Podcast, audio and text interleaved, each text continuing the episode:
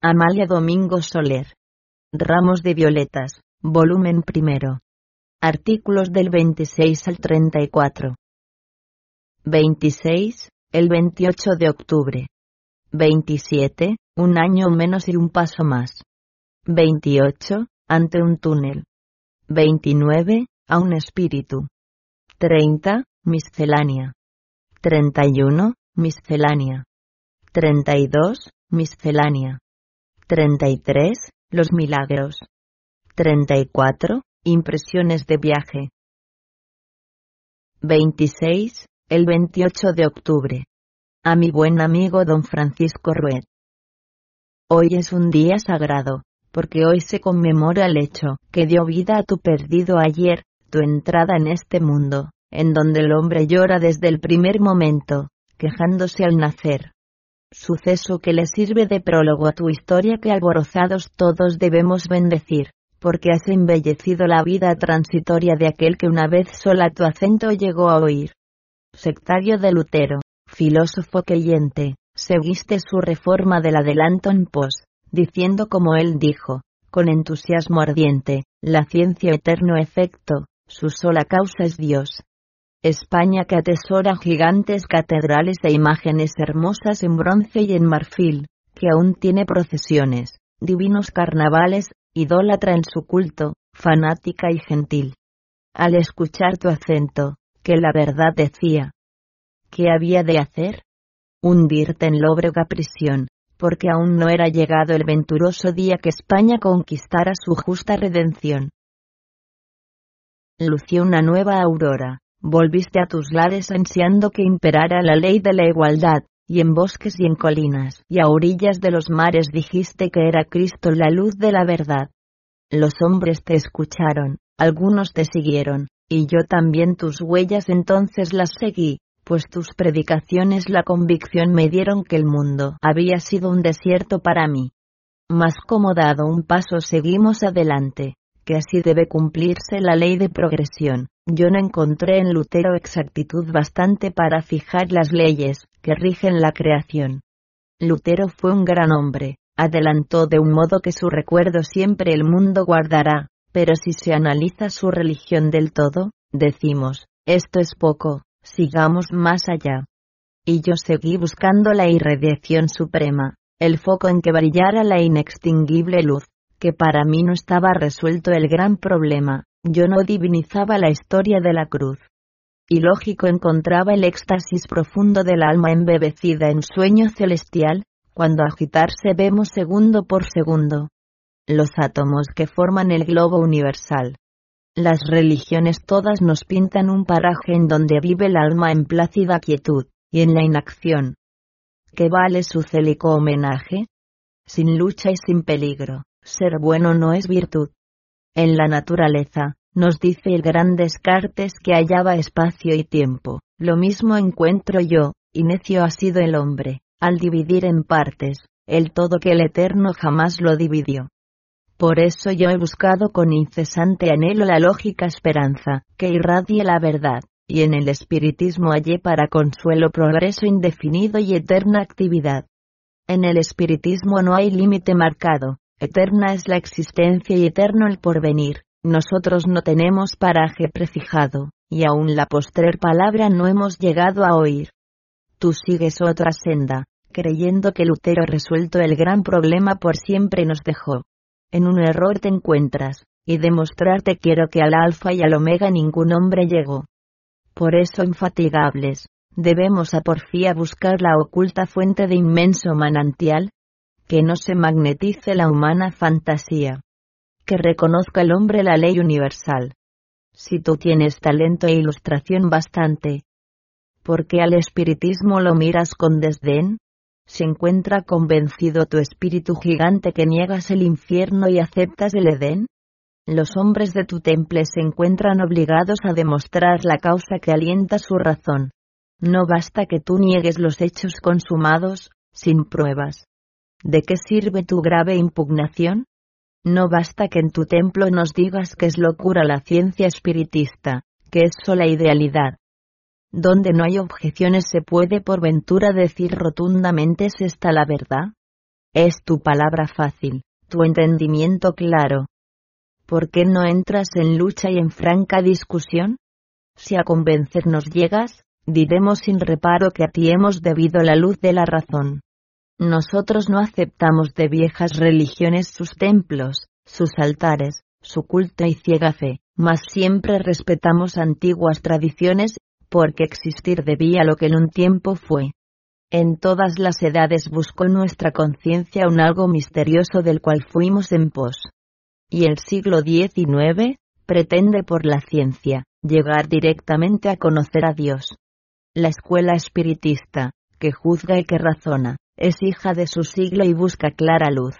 Los átomos uniendo, las vidas eslabona y dice al fanatismo. Atrás con tu capuz. Atrás con tus errores. La ciencia se adelanta, perfora las montañas, los mares desunió. El globo hendió los aires y el hombre se levanta en nuevos continentes, que en sueños contempló. Se inquiere, se analiza, se busca en lo creado la causa del efecto, el punto primordial. Y yo que siempre en mucho tu ciencia he respetado, te digo, ven y acepta la lucha universal. Adiós. Que buenos genios otorguen en tu día raudales de suprema, de santa inspiración, y brote de tus labios sublime profecía y brille eternamente la luz de tu razón. Adiós. En tu camino hallé la santa huella del hombre, que muriendo salvó a la humanidad, pues su memoria ha sido nuestra polar estrella. Feliz de aquel que imita su amor y caridad. 1874. 27, un año menos y un poco más. A mi querido hermano en creencias, Jerónimo Melero. 1. Hermano mío, cuando yo no era espiritista, cuando cruzaba el mundo poniendo en práctica la teoría de Wolney, que se reduce a dudar de todo, el mes de diciembre me impresionaba tristemente, o mejor dicho, acababa de hundirme en la más profunda melancolía, desaliento especial que se apoderaba de todo mi ser. Cuando las hojas secas del otoño alfombran los bosques, cuando por una transición violenta se suceden las sombras a la luz, y el crepúsculo vespertino es tan breve, como las horas felices de la vida. Cuando las noches principian a ser húmedas, y las mañanas desapacibles, yo sentía un dolor sin nombre, y el frío y la aparente destrucción de la naturaleza se comunicaban a mi pensamiento, y daba un adiós tristísimo a los lirios del valle, a las frondosas enramadas, a las brisas primaverales, y a las ráfagas ardientes del estío, diciendo con amargura. ¿Quién sabe, si cuando de nuevo florezcan los almendros habré yo dejado de existir?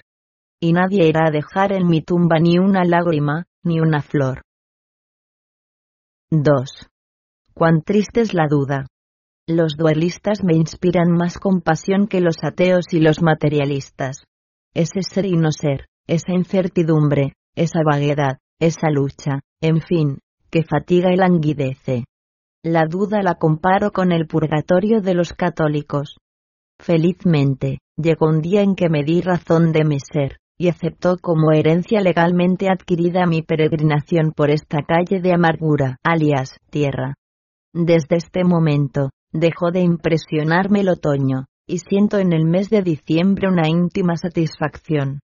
Cuando las campanas tocan al vuelo diciendo a los fieles, recordad el nacimiento de Jesús, entro en mí misma, reconcentro en una mis vagas ideas, y murmuro con voz apagada, esas lenguas metálicas anuncian que se ha cumplido un nuevo plazo de la vida, la humanidad ha dado un paso más, tiene un año menos de juventud. Pero ha dejado saldada alguna pequeña cuenta que dejó pendiente, uno de los muchos desaciertos que nos trajeron a este planeta. Después de la primera edad, cada año que pasa deja algunas hebras de plata en nuestros cabellos, imperceptibles arrugas en nuestra frente y una contracción especial en nuestros labios, en los que se dibuja una triste sonrisa, nuestra parte física se marchita, pero nuestra mente contempla nuevos horizontes, las ideas avanzan por ellos y los pensamientos encuentran ignoradas recompensas y justas expiaciones. El espiritismo, sin duda alguna, ha venido a producir un trastorno de primer orden en todas las creencias, y a cambiar por completo el curso de los sucesos, en mí misma tengo la prueba de ello. Antes, cuando veía las hojas secas impelidas por el viento, les decía con desconsuelo, vosotras sois la imagen de la vida, os vais para no volver, y ahora las miro como pasan arrebatadas por el huracán, y les digo, volad mensajeras, anunciad vuestra llegada en otras regiones, yo os volveré a encontrar, desaparecéis de la tierra. Pero vuestros átomos germinarán de nuevo, nada se pierde en la nada, todo se reproduce eternamente. 3. Que por venir tan distinto se presenta ante mis ojos. Como el pensamiento avanza y con el telescopio de la razón contemplo ilimitados horizontes, millares y millares de mundos, focos de inextinguible luz, fuentes de eternos manantiales, árboles gigantescos, flores de vivos colores y penetrante aroma, Veo a la humanidad multiplicándose en generaciones ennoblecidas por el trabajo, avanzando siempre en pos del progreso. Cuando se tiene ante la vista la eternidad por límite. Qué poco nos impresionan los cambios atmosféricos de la Tierra, que influyen eficazmente en su vegetación y desarrollo. Ni sus días de luego, ni sus noches de nieve, ni sus mañanas risueñas, ni sus tardes sombrías, todo lo vemos pasar como la visión óptica de un cosmorama. La Tierra es para los espiritistas, lo que una estación de tercer orden para los que viajan en ferrocarril. Es como un puerto donde los navegantes se detienen para tomar carbón y agua y seguir después su derrotero. Las guerras, sus disturbios sociales, su engrandecimiento y su ruina, no nos son indiferentes. Pero inclinamos la cabeza, y preguntamos a los siglos que pasaron por la historia de las naciones, ¿y cuántas veces tenemos que repetir el vulgar adagio, que aquel que a hierro mata a hierro muere? No crean por esto los detractores del espiritismo, que los espiritistas a semejanza de los orientales decimos, estaba escrito y ante la fatalidad nos cruzamos de brazos, no, el verdadero espiritista trabaja constantemente para mejorar en parte la condición de la humanidad, mejorándose a sí propio. El espiritista se convierte en juez de sí mismo, y no hay juez más implacable que nuestra conciencia. Nos cuesta trabajo, mucho trabajo, conocernos a nosotros mismos y convencernos que somos los autores de nuestro infortunio pero cuando llegamos a vencer en algo las insuperables dificultades de nuestro amor propio y refinado egoísmo, entonces somos mucho menos desgraciados. 4. Adiós, hermano mío, un año de luchas fratricidas y de amargas decepciones, nos deja sus tristes recuerdos. En ese periodo, dime qué has sentido, dime si los hombres te han parecido menos ingratos, si has creído posible la regeneración de la humanidad, si llegará ese día en que la ley de Dios se practique en toda su pureza. ¿Llegará ese día? Sí. Lo que Dios ha creado tiene que vivir eternamente, y las sociedades se han ido civilizando día por día. Porque a no ser así, la especie humana hubiera desaparecido de la superficie de la Tierra devorada por su antropomorfismo. Hoy, en medio del adelanto intelectual que ha modificado las condiciones de habitabilidad de este planeta. Hoy que las naciones se aproximan unas a otras por medio del vapor y del telégrafo, hoy que los pueblos se unen por el comercio y la industria, se nota de individuo a individuo una marcada repulsión, las sectas religiosas se disputan un dios, las escuelas filosóficas se arrebatan una causa y un efecto y hasta el espiritismo es anatematizado, excomulgado y puesto en ridículo de una manera inusitada, y sus adeptos son llamados locos, hipócritas, falsarios, y hasta criminales. Pobre humanidad. Me inspira compasión, y quisiera tener la elocuencia de Sopo, el talento de Sócrates, y la paciencia de Jesús para cruzar la tierra difundiendo la buena nueva del espiritismo. Ninguna de estas condiciones en mi ser, solo tengo el deseo de hacer partícipes a otros de mi melancólica tranquilidad, pero no basta poder, es necesario querer. 5. Oh. Espíritus. Iluminad mi entendimiento, dame elocuencia, constancia y fe, para que mi acento resuene de un polo a otro polo diciendo que el espiritismo es síntesis de la creación, es el símbolo de la esperanza, es la tierra prometida de los profetas, es la solución del gran problema, es la razón demostrada, es la historia de Dios, es la tradición de la humanidad, es, en fin, el gran libro donde el hombre aprende a conocerse y que el día en que la raza humana tenga conciencia de lo que vale, habrá encontrado la cuadratura del círculo.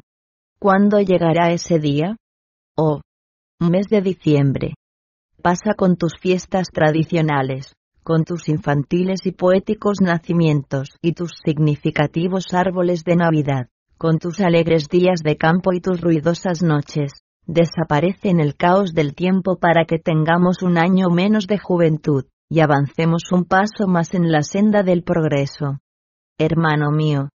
Caminemos apoyados en nuestras ideas, que solo tienden al adelanto universal. 1874 28. Ante un túnel. Meditación. Cuatro periodos nuestra vida tiene. La niñez con sus mundos de alegría, la dulce y soñadora adolescencia, la edad viril con su ambición gigante y en la vejez la triste indiferencia. Cuán breve es nuestra estancia en este mundo. De niños no sabemos qué vivimos, la juventud nos brinda solo sueños, la ancianidad recuerdos de que fuimos. Solo la edad madura nos ofrece la verdadera vida, el pensamiento se eleva, se dilata, se engrandece, y adquirimos ternura y sentimiento.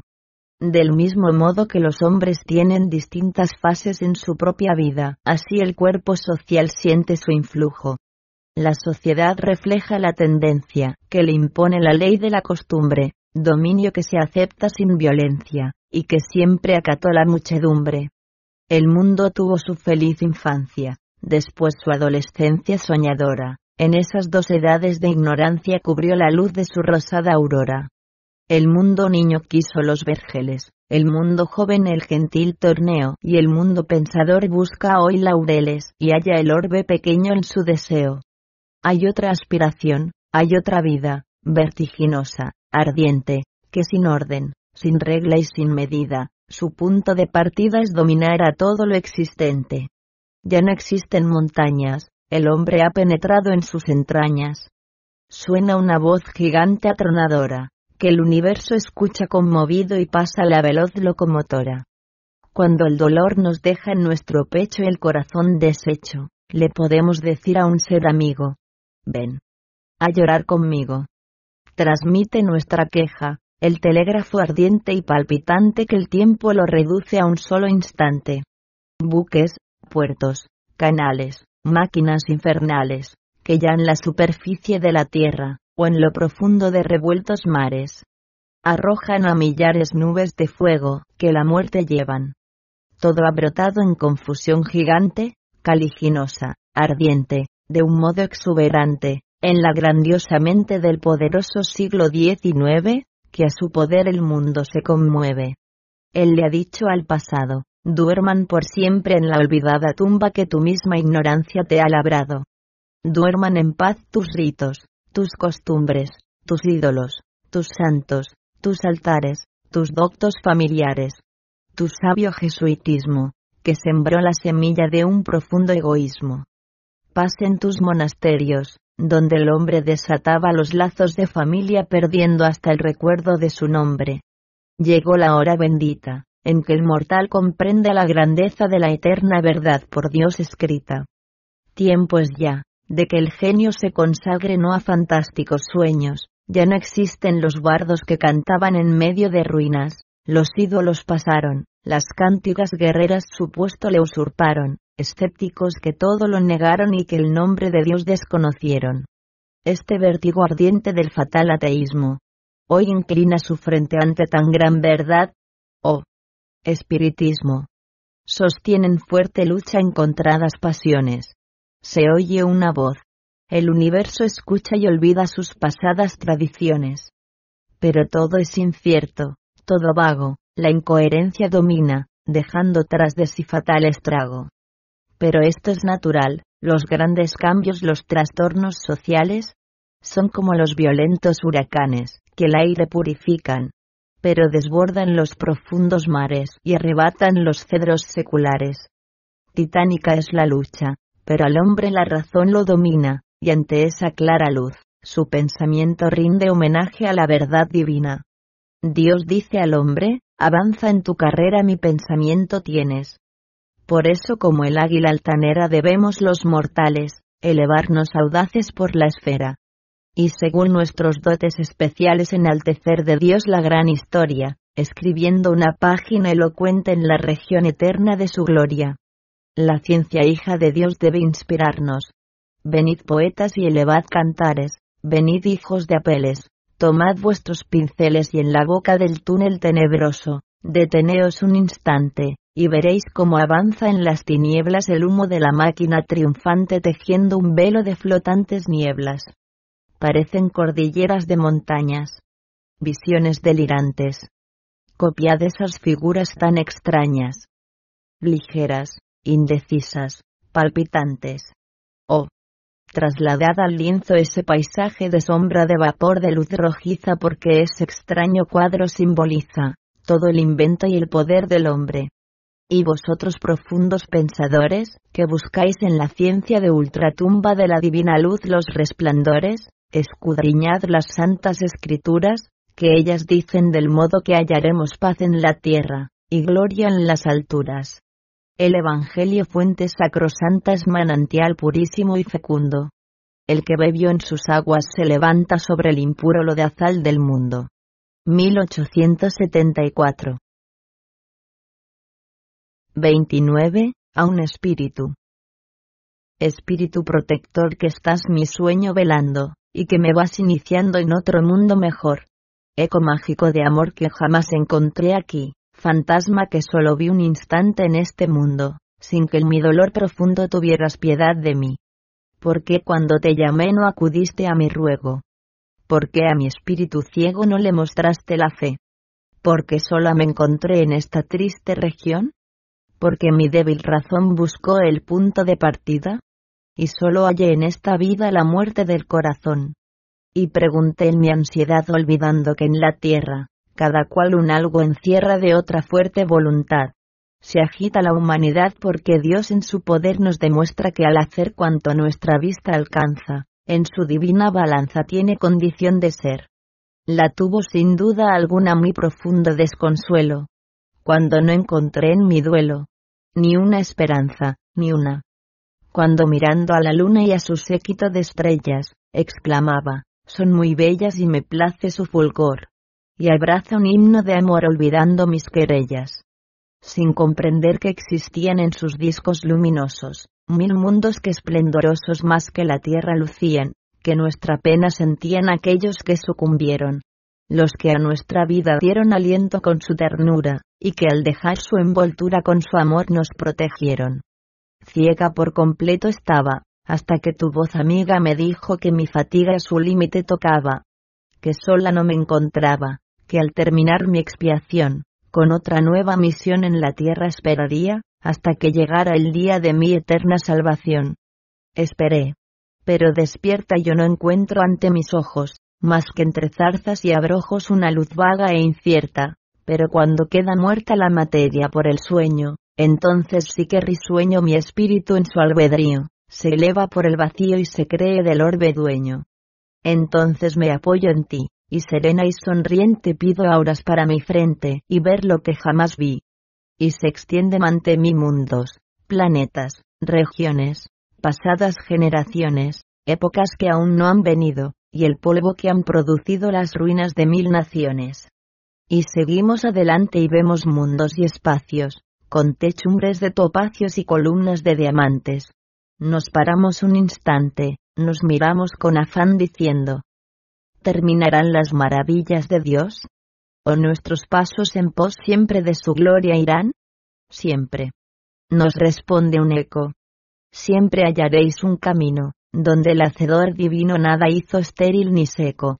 A la peña le dio hueco para que en ella escondida, se encuentre agua bendecida en donde apague su sed aquel que sediento estaba. Porque en la tierra no hallaba quien le dijera, creed. Aquella voz nos alienta y queremos proseguir. Cuando sentimos rugir el trueno de la tormenta, nuestro ser experimenta extraño sacudimiento. Y brota de nuestro acento un ay, tan triste y profundo, que el eco de mundo en mundo, repite nuestro lamento. Después, te alejas, te vas, te pierdes en el vacío, deja el orbe de ser mío. Dime, dime, ¿dónde estás? En mis sueños volverás a prestar vida a mi ser. ¿Volveremos a extender nuestras alas? Vuelve. Sí, que si no estás junto a mí quizás no pueda creer.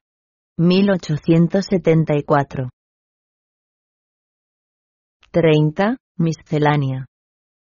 La religión romana empequeñece al hombre, le quita su albedrío, su libre inspiración, y al invocar sus labios de Dios el dulce nombre, no late conmovido su helado corazón. Sepulcros blanqueados son esos pobres seres que acuden a los templos lo mismo que a un festín, y creen que ya han cumplido con todos sus deberes si asisten a la misa que rezan en latín. Lenguaje desusado que el pueblo no comprende y que su sentimiento no puede despertar. ¿Qué ha de sentir el hombre que escucha y que no entiende? ¿Se puede acaso a un ciego la luz impresionar? No basta que al creyente le digan, desgraciado, un mundo de tormentos te espera, si al morir no dejas a las almas que gimen en pecado tus bienes, que en responsos se deben consumir. No basta que a Dios pinten terrible en su venganza, y el pecador temblando eleve una oración, temiendo que a su muerte se incline la balanza al lado en que se encuentra su eterna perdición. Si el miedo no convence, ni juzga, ni razona, si de la triste sombra jamás la luz brotó. ¿Puede quererse acaso a un Dios que no perdona? Podrá inspirar espanto, pero ternura no. Si ya pasó del mundo el tiempo de su infancia. ¿Por qué sin causa el hombre a Dios ha de temer? ¿Por qué no se le instruye, que acabe su ignorancia para que el Evangelio lo llegue a comprender? Parece hasta imposible. Oh. Siglo XIX que unido a tu adelanto y en pos de tu invención, aún viva el fanatismo que hipócrita se atreve a sujetar del hombre la libre inspiración. Pero su afán es nulo, que el genio del presente, el que a la ciencia impone la ley de su poder, venciendo los escollos avanza lentamente, porque el mortal no puede jamás retroceder. La libertad de cultos nos brinda horas serenas pero aunque dominara la Santa Inquisición, protestarían los hombres, rompiendo sus cadenas, porque protesta el tiempo, protesta la razón, que siempre ha protestado, pero el oscurantismo no le ha dejado al hombre pensar ni definir. Sin darse cuenta de ello pensó en el ateísmo, que con la indiferencia le vino a confundir. Los sabios más profundos, su voz al cielo alzaron pidiendo que imperara la ley del Redentor, los padres de la Iglesia su audacia excomulgaron, los débiles temieron, y dominó el error. Pasaron luengos siglos, huyeron las edades y siempre la teocracia dictó su voluntad, y tuvo falsos ritos, y pompa y vanidades, reinando la mentira en vez de la verdad. El mártir de los cielos, el héroe del Calvario, sintió por los humildes inextinguible amor, y en cambio, sus ministros creyeron necesario que al siervo dominara tiránico señor. Y hasta en los cementerios les dieron a sus muertos distinta jerarquía, o humana ceguedad, que hasta en la helada tumba comete desaciertos y hasta el no ser despierta su loca vanidad. ¿Qué importa que la ciencia conserve a la materia? Que un cuerpo embalsamado no tenga corrupción. ¿Circulará por esto la sangre en una arteria? ¿Podrá por un momento latir el corazón? Inútil es su empeño, y loca su porfía. El siervo y el magnate, sollozan al nacer. El prócer opulento sucumbe en su agonía, y el mísero mendigo se duerme en el no ser. Y a pesar de esta prueba, tan clara, tan patente, ¿por qué persiste el hombre en que haya distinción? ¿Por qué no te comprende? Oh ser omnipotente. ¿Por qué? ¿Por qué le falta la luz de la razón?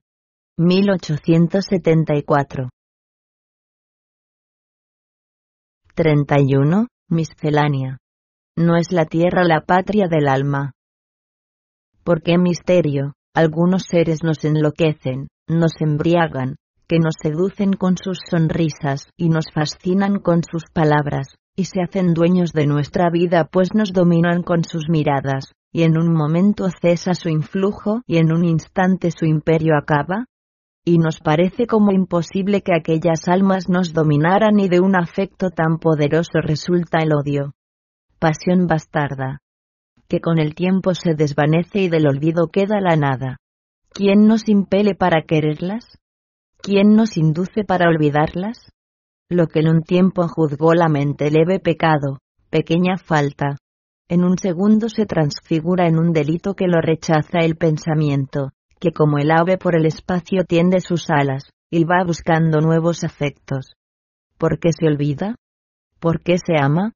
Sin duda alguna este misterio tiene principio, tiene su causa, de cuyo efecto se ve patente que el alma sufre, que aquí le falta quien adivine su sentimiento, por eso triste y errante vaga como el marino que la tormenta dejó en ignota desierta playa. ¿Puede el proscrito vivir dichoso? No, que recuerda siempre su patria. Ah. Pues entonces, ¿cómo queremos que sea en la tierra feliz el alma? Por eso en vano en los afectos buscamos todos preciosa savia que nos aliente, que nos reanime en el cansancio de la jornada. Pero qué pocos son venturosos. Se encuentran fuentes, pero sin agua, otros se encuentran anchos arroyos. Pero su cieno lanza miasmas cuya influencia es tan nociva, que más nos vale con débil planta seguir aislados en nuestra vida, alimentados por la esperanza, que hay otros mundos y otras regiones donde las almas ya despojadas del pobre barro que las envuelve, encuentran fuentes limpias y claras, luz y armonía, flores y aromas, gloria suprema, dicha ignorada para los seres, que en este mundo unos a otros se despedazan en la hidrofobia de su egoísmo, en la locura de su ignorancia y en el orgullo de falsa ciencia. Oh, pobre raza desheredada, Feliz el alma que te abandona. ¿Qué son tus glorias? ¿Qué son tus galas?